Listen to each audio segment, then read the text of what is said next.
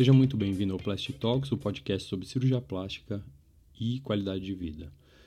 Bom, é, esse é um episódio que faltou falar na, na última fase sobre reconstrução de mama, mas a gente vai falar um pouco mais sobre generalidades sobre o enxerto de gordura na mama. Então, qual que é a ideia? Né? Nós vamos falar um pouco sobre o enxerto de gordura na reconstrução de mama e a gente vai falar então também sobre as aplicações do enxerto de gordura em outras áreas da reconstrução mamária, como o aumento ou a retirada de implantes e o enxerto de gordura ou como complementação. Então vamos falar um pouco sobre primeiro o papel do enxerto de gordura em reconstrução de mama, sobre o que, que a gente pode fazer com a gordura e depois a gente fala um pouco sobre o enxerto de gordura nas outras áreas da cirurgia mamária. Começando então com aspectos gerais. Então, a, um, uma coisa que a maioria das pessoas não entendem é assim: normalmente as pessoas acham que cirurgia plástica é mais uma questão de cirurgia estética, mas a cirurgia plástica ela surgiu como especialidade, como uma ideia de resolver o problema de outras especialidades. Então, a cirurgia plástica, ela, na sua essência, ela é uma cirurgia reparadora. Então, o enxerto de gordura, ele nasce na sua indicação como um, uma técnica para resolver problemas gerados por outras cirurgias ou por outras especialidades ou por é, alguma coisa que aconteceu na vida da paciente. Então, a gente pode usar na reconstrução de mama o enxerto de gordura para várias coisas. Então, na primeira questão, o que, que a gente quer do enxerto de gordura? A gente quer usar como um aumento de volume. Então, se a paciente fez uma cirurgia conservadora da mama, ou seja, se ela tirou um pedaço da mama e tem uma deformidade, a gente pode fazer uma lipoaspiração e preparar a gordura e enxertar. A gente pode usar o enxerto de gordura também para outras coisas, como a melhora da qualidade da pele, né? ou seja, como reparar os danos da é, radioterapia ou é, esses danos que acontecem quando a gente faz o tratamento radioterápico da pele. Então, você prepara a gordura e aí injeta. Então, a gente tem é, basicamente três tipos de gordura. A gente tem uma gordura que a gente chama de macrofat, ou seja, uma gordura macroscópica que a gente simplesmente lipoaspira e aí a gente faz algum tratamento e depois a gente injeta. A gente tem uma microfat, que é uma gordura que a gente faz a passagem dela por uma peneira. E a gente tem a nanofat, que é uma gordura que ela é praticamente liquefeita, emulsificada, então a gente está injetando basicamente não células, mas fatores de crescimento e hormônios para melhorar a qualidade da pele. Começando então com a reconstrução mamária. O que, que a gente tem? A gente vai começar é, falando então sobre os macro enxertos de gordura. Então, como que eu preparo um enxerto de gordura? É, Para a gente colocar gordura na mama, a gente precisa extrair isso de algum jeito. E aí, normalmente, a gente vai fazer uma lipoaspiração. Né? Lipoaspiração vai ser um capítulo à parte aí que a gente vai falar um pouco sobre lipoaspiração, sobre os tipos. Mas, de uma maneira geral, a gente vai fazer uma lipoaspiração convencional, fazer a extração dessa gordura, né? E aí é, a gente tem um benefício adicional para as pacientes que vão fazer o enxerto de gordura, que é de conseguir tratar é, as áreas que a gente tirar. Então, a gente faz uma lipoaspiração, como uma lipoaspiração normal, para fazer a, a retirada dessa gordura. E aí a gente precisa tratar a gordura. Como que eu faço o tratamento dessa gordura?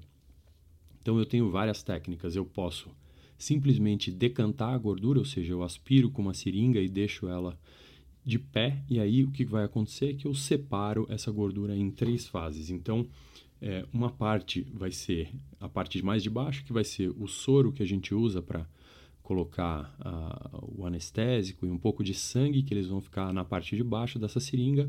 Aí a gente vai ter uma gordura mais pura que fica no meio da fase, e lá em cima a gente vai ter óleo. Então, o que a gente faz é, quando a gente faz o preparo dessa gordura por decantação, é, a gente despreza a parte do sangue que fica debaixo e aí a gente depois a gente tira o óleo ou não, mas é uma gordura que ela é relativamente hidratada.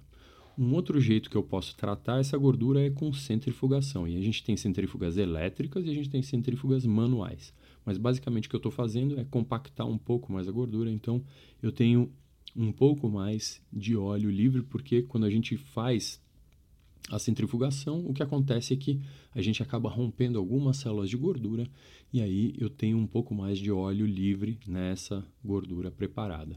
Ela é uma gordura mais compacta, então eu tenho menos água e eu tenho um pouco menos de absorção. E aí eu tenho alguns sistemas de filtragem dessa gordura. Eu posso simplesmente passar isso numa peneira, como se fosse uma peneira de cozinha, eu jogo a gordura e eu lavo ela com soro, e aí eu tenho uma gordura praticamente pura, porém ela é um pouco exposta ao ar, e eu tenho alguns, alguns sistemas de filtragem da gordura, que são sistemas fechados. Então eu aspiro essa gordura com uma seringa, eu jogo dentro de um sistema de filtragem, lavo com soro e aí quando eu aspiro, eu aspiro praticamente a gordura pura.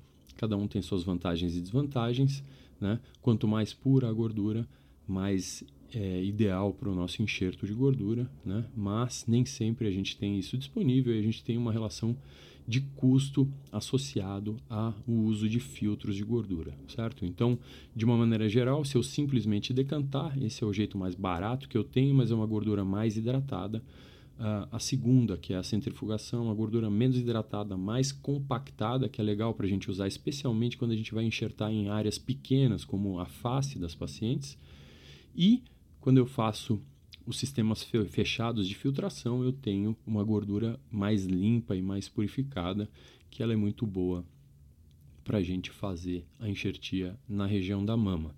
E aí, a partir dessa gordura mais limpa e mais pura, eu posso ainda fazer o preparo dela em macro, micro e nano fat graft, que é o que a gente vai falar um pouquinho mais para frente.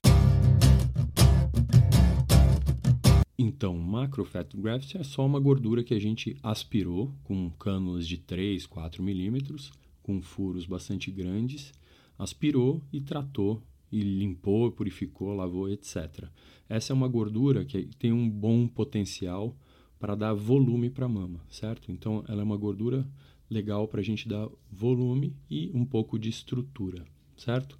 A gordura não é tão boa para a gente conseguir projeção da mama, mas ela é boa para basicamente deformidades de contorno. Então a gente enxerta ela na profundidade, então camadas profundas da pele ou na região da musculatura, e ela é boa para a gente fazer aumentos de volume da mama, certo? A segunda categoria da gordura é um micro ou micro fat grafting, certo? Então é um enxerto de gordura que a gente já passa numa peneira e a gente diminui o tamanho das células, certo? Então a gente pode coletar com cânulas mais finas, com furos menores, então os fragmentos são menores, ou então a gente faz a passagem por sistemas de filtragem de gordura que são menores, então a gente tem enxertos de gordura menores. Para que, que serve isso? A gente faz isso por um ajuste fino, então normalmente o que acontece é que a gente usa essa gordura numa camada mais superficial para fazer como se fosse um Photoshop da reconstrução. Então, pacientes que tiveram uma, uma fizeram uma mastectomia ou fizeram uma quadranectomia, uma cirurgia conservadora, como a gente já discutiu anteriormente, a gente é, preenche a parte mais profunda com o macrofet e aí o microfet a gente usa, usa na região e o microfet a gente usa na região um pouco mais superficial, então para corrigir deformidades de contorno para deixar bem na região mais superficial da pele para melhorar ainda mais essa essa o aspecto da reconstrução de mama, ok? E a terceira categoria é o nanofat grafting, que aí assim, basicamente o que a gente faz com essa gordura é, é uma gordura preparada, que a gente passa por vários filtros, a gente passa tipo 20, 30 vezes num filtro, então o que a gente quer é destruir a estrutura macroscópica da gordura e a gente fica com praticamente um líquido rico em gordura. Então, o que a gente tem é muito pouca célula, a gente tem células tronco e a gente tem muitos fatores de crescimento, hormônios, etc. Então, essa é uma gordura que a gente injeta na pele, exatamente assim, embaixo da, da, da camada mais superficial da pele, justamente para melhorar as alterações. Então, eu quero, na face, se eu quiser melhorar a qualidade da pele, que é muito envelhecida, eu vou injetar essa gordura que é praticamente líquida. Então, outro lugar da face que é muito bom de eu injetar isso é na região das olheiras, porque aí a gente não tem nenhuma deformidade de contorno. E na mama, quando a gente faz reconstrução mamária, o nanofat a gente vai usar para melhorar a qualidade de pele que foi muito, muito afetada pela radioterapia. Então, aquela pele que é mais escura, mais seca, menos elástica, que é ela basicamente fica é, esfarelando, a gente vai injetar essa gordura com agulhas muito, muito finas, com seringas pequenas, e a gente vai injetar isso na, na camada mais superficial da pele para melhorar a qualidade de pele, a hidratação, a textura. Então, esse é um tratamento que a gente realmente não se preocupa com o volume, a gente está se preocupando simplesmente em tratar a pele da mama que foi irradiada e que foi danificada pelos efeitos da radioterapia. Então, se a gente pensar assim, macrofet, a gente está pensando em volume, o microfet, a gente está pensando em refinamento de contorno e o nanofet, a gente está pensando em tratamento da qualidade da pele e melhora. Então, essa é uma esse uh, o tecido, a gordura é pensado atualmente como volume, como refinamento e como regeneração da qualidade da pele das pacientes que fizeram as cirurgias de ablação da mama e reconstrução. Então a gordura, ela faz parte do tratamento integral da reconstrução de mama atualmente. Então em quem que a gente faria um enxerto de gordura em pacientes de reconstrução de mama hoje em dia? Se a gente pensar nas categorias de reconstrução de mama e a gente fez uma reconstrução com implante direto ou com expansor, essas pacientes todas a gente tem uma indicação de fazer um enxerto de gordura. Para quê? Para aumentar a espessura da quantidade de gordura que a gente tem em volta da prótese, e aí a gente tem um toque mais natural e a gente tem uma redução da quantidade de silicone em relação à quantidade de tecido mamário que a paciente tem. Então, quando a gente faz um enxerto de gordura, a gente tem uma paciente que tem uma relação silicone e tecido normal dela menor. Então, isso dá um aspecto mais natural no caimento e no toque também. A segunda categoria são pacientes que fizeram cirurgia conservadora, ou seja, a paciente fez uma quadranectomia, uma setorectomia e aí fez mamoplastia, etc. Então, qual que é o benefício dessa paciente? Se ficou uma deformidade, se ficou um pouco afundado ali, a gente pode colocar um enxerto de gordura, né? E da mesma forma que todas as outras pacientes que fizeram uma radioterapia, a gente pode fazer também um nanofet na região da pele para melhorar a hidratação, para melhorar o aspecto dessa pele pós-radioterapia. Para pacientes que fizeram a reconstrução com prótese e o grande dorsal, que é aquela pele das costas, também a gente tem a possibilidade de amenizar a transição entre a prótese e a pele da mama, né, e mesmo a pele das costas. Então, às vezes a gente tem um degrau bastante intenso, aí a gente faz um enxerto de gordura para melhorar isso. E se a paciente fez radioterapia, a gente também também a gente também tem o benefício adicional de melhorar a qualidade de pele. E pacientes que fizeram a reconstrução com os retalhos, ou seja, fizeram com o tecido da barriga ou o do glúteo ou das costas com um enxerto de gordura, a gente pode aumentar o volume, certo? Então a gente faz uma lipoaspiração, enxerta a gordura e a gente vai aumentar o volume desse retalho com uh, o macrofat. Então a gente vai ter também uma possibilidade de ganho de projeção e de largura e melhorar o contorno dessa mama somente com os enxertos de gordura. Então, se a gente pensar em reconstrução de mama, esses são os usos além da quando a gente faz a reconstrução da papila, às vezes a gente faz e a gente perde um pouco de projeção por causa do aperto do sutiã e etc. Aí a gente pode voltar num outro tempo e colocar um pouquinho de gordura dentro do mamilo para ganhar projeção e a gente voltar a ter um mamilo bastante projetado. Então, de uma maneira geral, nos casos de reconstrução de mama é isso que a gente faz com o enxerto de gordura. Vamos seguir então para a segunda categoria, que são as pacientes que fazem o tratamento de duas patologias que são relativamente novas. Um é o linfoma anaplásico de células gigantes, se a gente for ver a sigla, o BALCL, e a outra, a síndrome ásia, ou a famosa doença do silicone. Então, essas são pacientes que têm reações às próteses de silicone, especialmente aos implantes mais antigos, e aí eles podem ter ou um tumor gerado na cápsula do implante, ou então uma paciente que gera uma síndrome autoimune respondendo à presença de um implante porque ele tem algum extravasamento de silicone de microgotículas.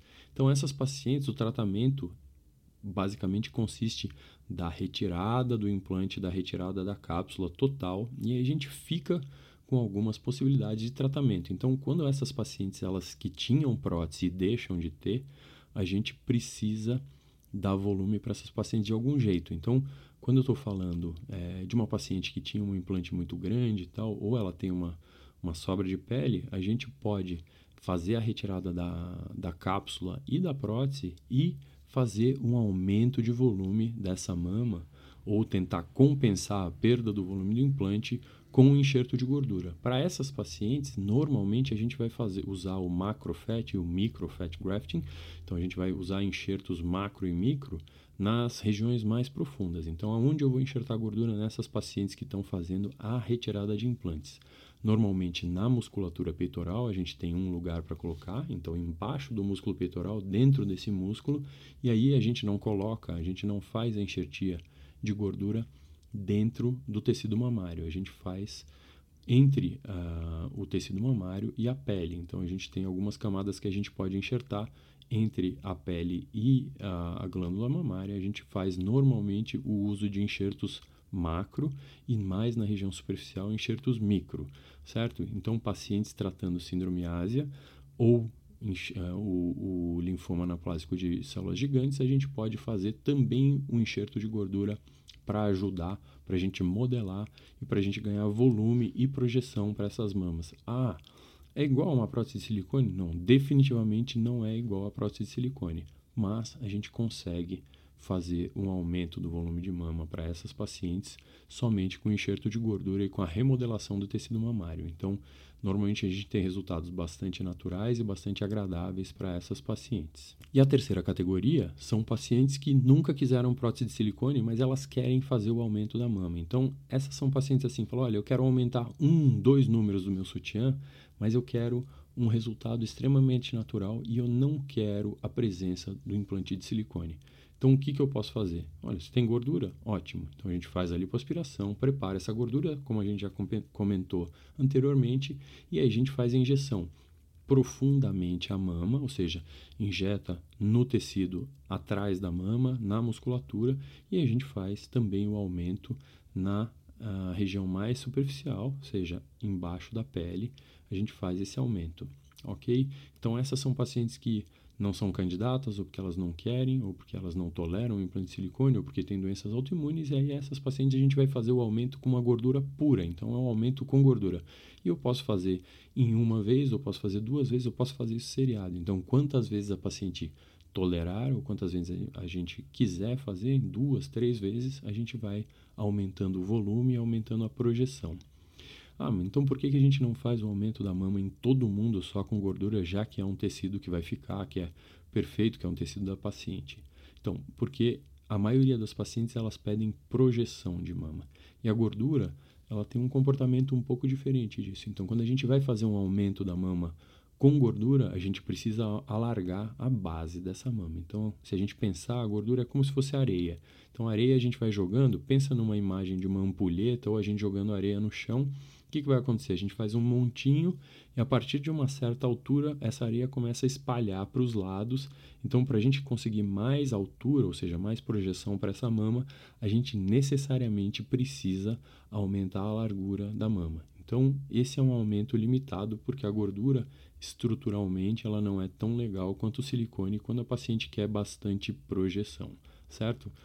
A segunda questão se refere a a reabsorção. Então, a gordura é um tecido vivo e a gente, por mais que a gente prepare, purifique, sempre vão alguns, é, alguns produtos que não são só gordura e a gente não consegue, a gente precisa de tecidos vivos no entorno. Então, a técnica de enxertia é como se a gente fizesse vários filetes de macarrão fininhos.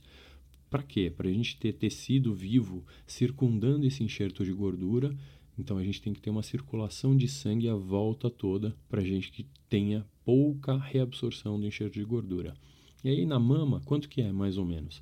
Se a gente pegar, a maioria dos cirurgiões tem algo em torno de umas 70, 70% de manutenção do enxerto de gordura.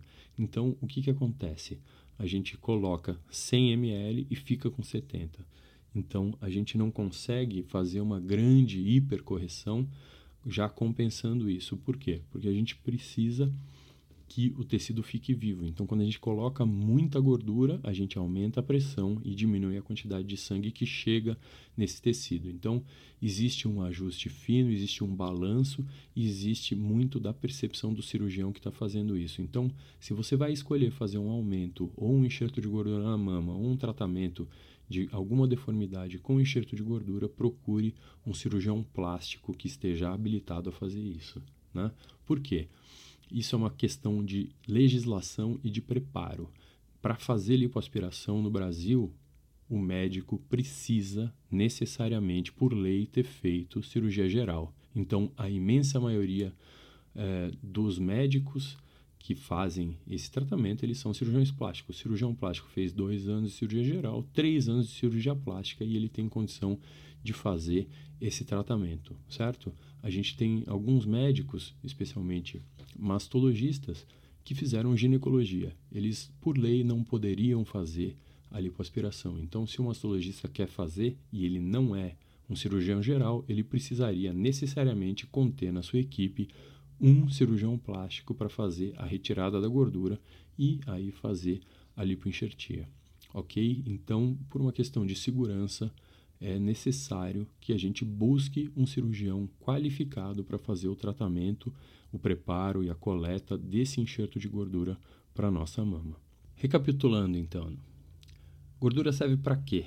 Se a gente pensar no contexto de reconstrução de mama, a gente pode reconstruir uma mama inteira só com gordura, mas precisa de paciência. Ou seja, a gente vai fazendo pequenos enxertos, 100, 150, 200 ml, e aí a gente vai fazendo algumas etapas até a gente conseguir ter uma mama inteira. Isso serve para muito pouca gente. Essa é a primeira indicação. A segunda, que é mais para a maioria das pessoas, é fez uma reconstrução com prótese, a gente vai fazer a cobertura, aumentar a espessura, melhorar a naturalidade e o movimento e a palpação dessas pacientes. Para pacientes que fizeram uma quadrantectomia, uma setorectomia, a gente vai conseguir, por causa da radioterapia, corrigir deformidades de contorno e a gente pode também melhorar a qualidade da pele com o nano fat grafting. Para pacientes que fizeram reconstruções com retalhos, a gente pode também aumentar o volume ou melhorar a qualidade da pele dessas pacientes.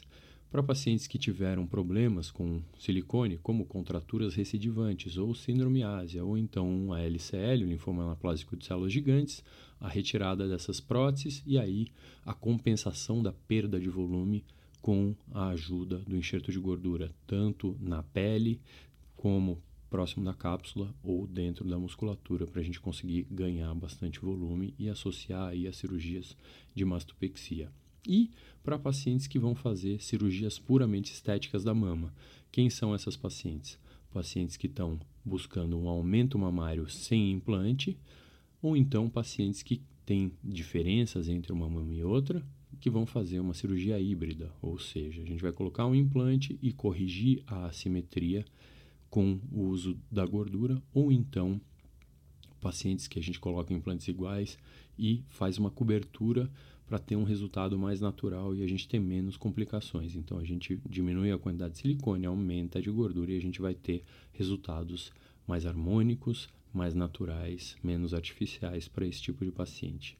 Então, esse era mais ou menos um resumo do que a gente tinha para falar sobre enxerto de gordura na mama. A gente tem ainda é, bastante campo para falar sobre enxerto de gordura, sobre preparo, sobre laser, sobre é, expansão, de, de células para a gente fazer uma purificação e enxerto de células tronco, a gente pode falar ainda bastante coisa sobre o enxerto de gordura, ok?